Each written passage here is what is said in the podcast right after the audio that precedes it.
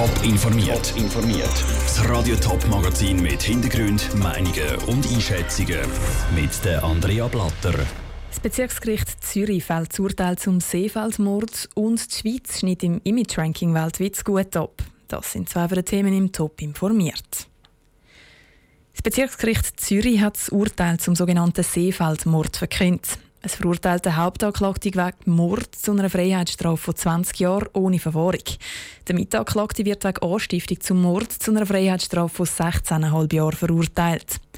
Der brutale Seefeldmord hat im Sommer vor drei Jahren für Schlagzeilen gesorgt. Selin Greising, du bist beim Prozess dazu mit dabei gewesen. Kannst du noch mal zusammenfassen, um was es bei diesem Verbrechen geht?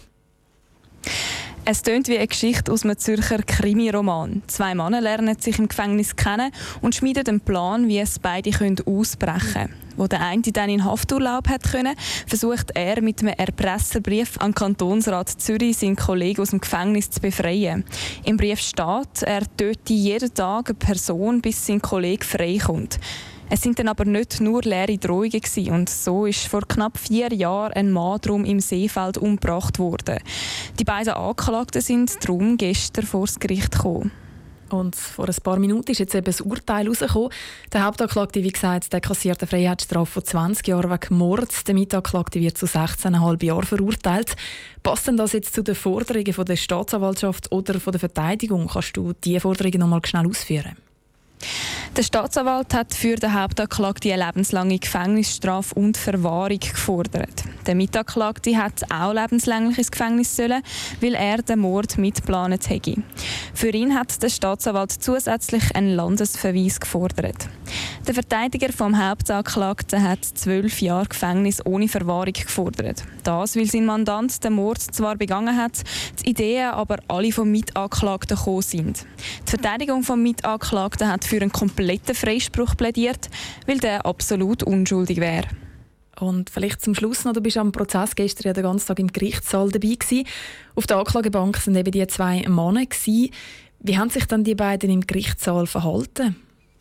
Die Stimmung gestern war während dem ganzen Prozess sehr ruhig. Der Hauptanklagte ist in einem blauen Anzug und hat sehr präsent gewirkt. Während dem Plädoyer vom Staatsanwalt hat er nur vorgeschaut und keine Miene verzogen. Wo sein Verteidiger dann geredet hat, hat er ihn meistens angeschaut, ab und zu vorgelehnt und das Gesicht in die Hand gelegt. Hat insgesamt aber resigniert gewirkt. Der Mitanklagte ist während dem ganzen Prozess nur mit hängenden Schultern dort gehockt. Danke Selin Greising für das Update. Mehr Informationen zu dem ganzen Fall gibt es auch auf toponline.ch.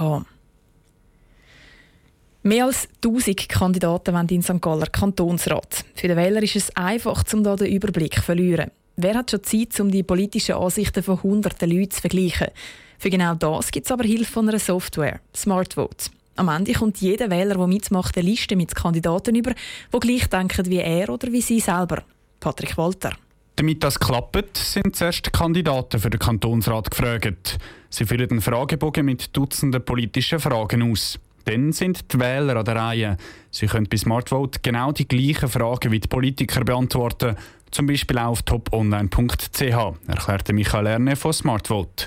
Einem zweiten Schritt schalten wir das nachher auch auf. Das ist jetzt mittlerweile passiert für die Wähler.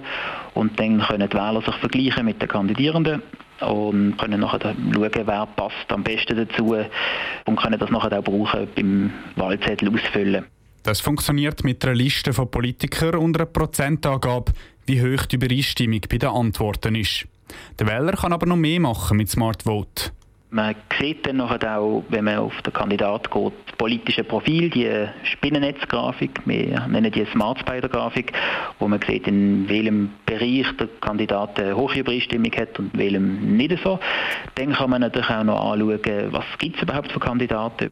Und anhand von Filtern kann der Wähler gezielt nach Männern oder Frauen, bisherigen oder neuen suchen. Das Kernstück ist und bleibt aber der Fragebogen, wo sowohl Politiker als auch Wähler ausfüllen. Und der ist jeweils genau auf die Wahl, die gerade aktuell ist, zugeschnitten. Also zum Beispiel auf den Kanton St. Gallen, erklärte Michael Erne.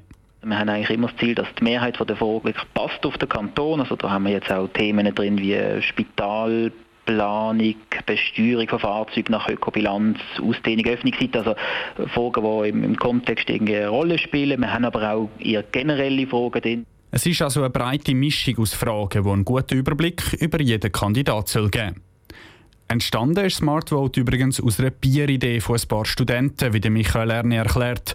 Sie haben vor mehr als 15 Jahren eben genau das Gefühl gehabt, dass sie keinen Überblick über all die Politiker haben und wer für was einsteht.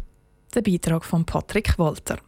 Auf toponline.ch können Wählerinnen und Wähler aus dem Kanton St. Gallen jetzt schon die Fragen von Smartvote beantworten und sich mit den Kantonsratskandidaten vergleichen. Schon bald kommen dann noch Kandidaten aus dem Kanton Thurgau und aus dem Kanton Schaffhausen dazu. Frauenstreik, Klimawandel und Digitalwährungen. Das sind Themen, die ausländische Medien im Zusammenhang mit der Schweiz darüber berichten. Das Eidgenössische Departement für Auswärtige Angelegenheiten, kurz EDA, hat einen Bericht veröffentlicht, der zeigt, mit welchen Themen das die Schweiz im Ausland für Schlagzeilen sorgt. Der Vinicio Macchioretto hat diesen Bericht mit Tourismus- und Außenpolitik-Experten eingeordnet. Die Schweiz hat in den letzten Jahren in ausländischen Medien mit dem Thema Frauenstreik und Klima auf sich aufmerksam gemacht. Themen wie die Schweiz als Vermittler zwischen Iran und den USA kommen zum Beispiel zu wenig Aufmerksamkeit über, analysiert der Politikprofessor Laurent Götschel. Im Vermittlungsbereich, sei es im Bereich Schutzmacht, der hat man manchmal im Inland Tendenz zu sagen, ja, das ist jetzt viel weniger wichtig als Aussenwirtschaftsbeziehungen. Man kann das nicht so getrennt voneinander anschauen. Wie sich die Schweiz solidarisch verhält auf der globalen Ebene, das ist auf jeden Fall etwas, das zum guten Bild von der Schweiz beiträgt. Und das gute Bild von der Schweiz prägt aktuell neben der politischen Themen auch die technischen Fortschritte. In Genf zum Beispiel hat die Firma mit ihrer Digitalwerbung Libra auf sich aufmerksam gemacht. Die technologischen Fortschritte tragen natürlich das Schweizer Image als Technologie-Hotspot. Der Tourismusexperte Urs Wagenseil sagt aber, so gut die Meldung auch ist, für den Tourismus macht so etwas kaum einen Unterschied. Ich glaube, das sind nicht so bedeutsame Sachen. Ich glaube, das sind Geschehnisse, die an vielen Orten passieren. Politisch, wirtschaftliche Sachen sind überall im Gang. Wir nehmen die nur punktuell wahr. Wenn ich jetzt Sie würde fragen, was läuft politisch in Island oder in Schweden, dann würden die meisten nicht gerade wissen, was jetzt wahnsinnig aktuell ist. Und trotzdem haben wir Schweden oder Island jetzt als Beispiel irgendwo hoch im Kurs. Der höhere Kurs gilt eben auch für die Schweiz. Auf dem Nation Brand Index, ein Imagevergleich zwischen 50 Ländern, beleidigt die Schweiz den achten Platz. Aber die Schweiz ist nicht nur für ihre schönen Sachen bekannt. Sachen wie die Neutralität im Zweiten Weltkrieg, Steuerhinterzug oder einfach die Preise in der Schweiz, die sehr hoch sind, kratzen am Schweizer Image. Die überwiegen aber nicht, glaubt der Tourismusexperte Stefan Forster. Ja, Knackpunkt wäre jetzt aus meiner Sicht natürlich, wenn man einfach nur so rückwärtsgewandt wahrgenommen würde, aufgrund von Ausländerpolitik oder auch fremdenfeindliche Tendenzen. Nur das im Vordergrund stehen würde, dann wäre das sicher auch negativ zu beurteilen. Laut dem Bericht vom Bund bewertet das Ausland das politische System in der Schweiz positiv. Ein Beitrag von Vinicio Macchioretto. Zum Beispiel auch die Lebensqualität in der Schweiz wird im Ausland als sehr gut eingeschätzt.